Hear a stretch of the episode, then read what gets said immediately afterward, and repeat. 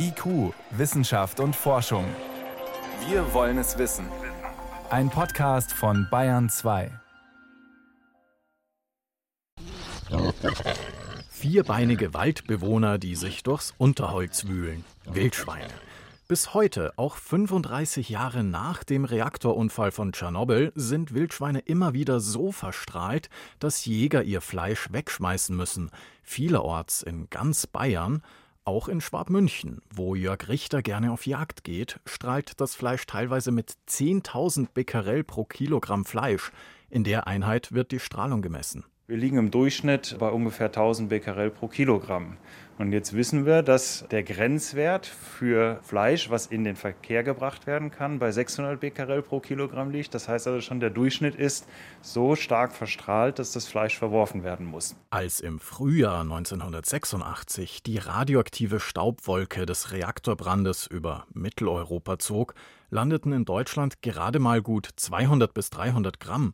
Eine Menge so schwer wie ein Joghurtbecher.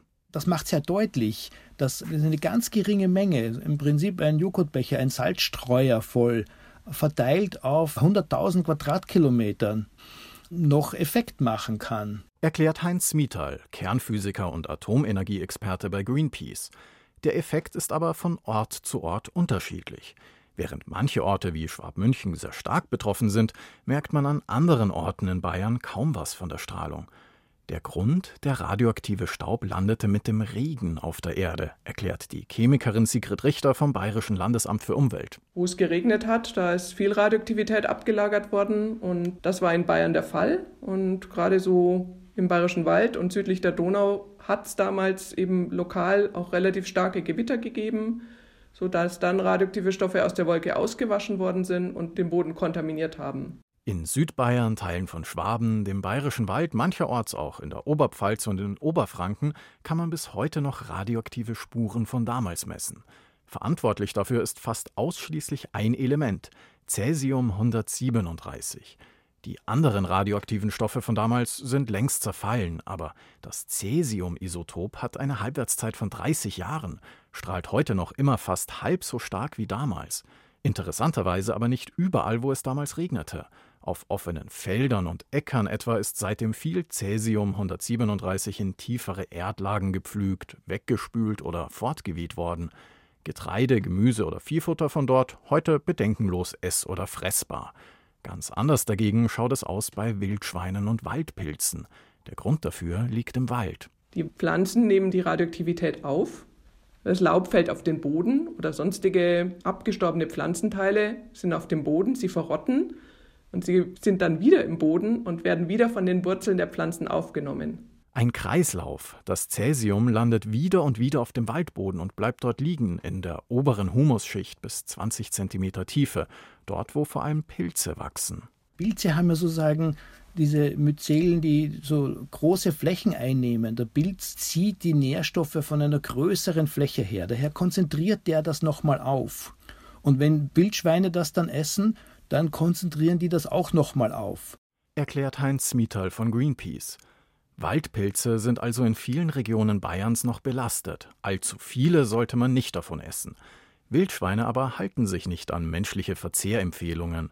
Die Vierbeiner verschlingen in manchen Jahren Unmengen an Pilzen und wühlen im radioaktiv belasteten Waldboden nach Nahrung. Gerade dann ist ihr Fleisch auch sehr stark verstrahlt.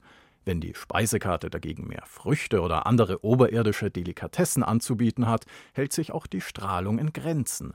Im Sommer und Herbst oder wenn es für Schweineverhältnisse besonders fette Jahre waren, erklärt Jörg Richter, der in seinem Studium zum Jagdwirt genau dieses Thema untersucht hat. Wenn ich im Herbst ein Mastjahr habe mit vielen Kastanien, Eichen, Buchen, dann ist im Frühjahr bei den Wildschweinen so gut wie keine Kontamination da. Und umgekehrt, wenn ich im Herbst halt ein Nicht-Mastjahr hatte, also wenn da ähm, quasi nichts von den Bäumen runtergekommen ist, dann mussten die Wildschweine im Winter im Boden wühlen und dann waren sie hoch kontaminiert. Weil die Wildschweine selbst das radioaktive Cäsium nur dadurch wieder loswerden, dass sie es rauspinkeln, der Stoff ist ja wasserlöslich, landet es wieder auf dem Waldboden und strahlt dort so lange weiter, bis es sich zersetzt hat.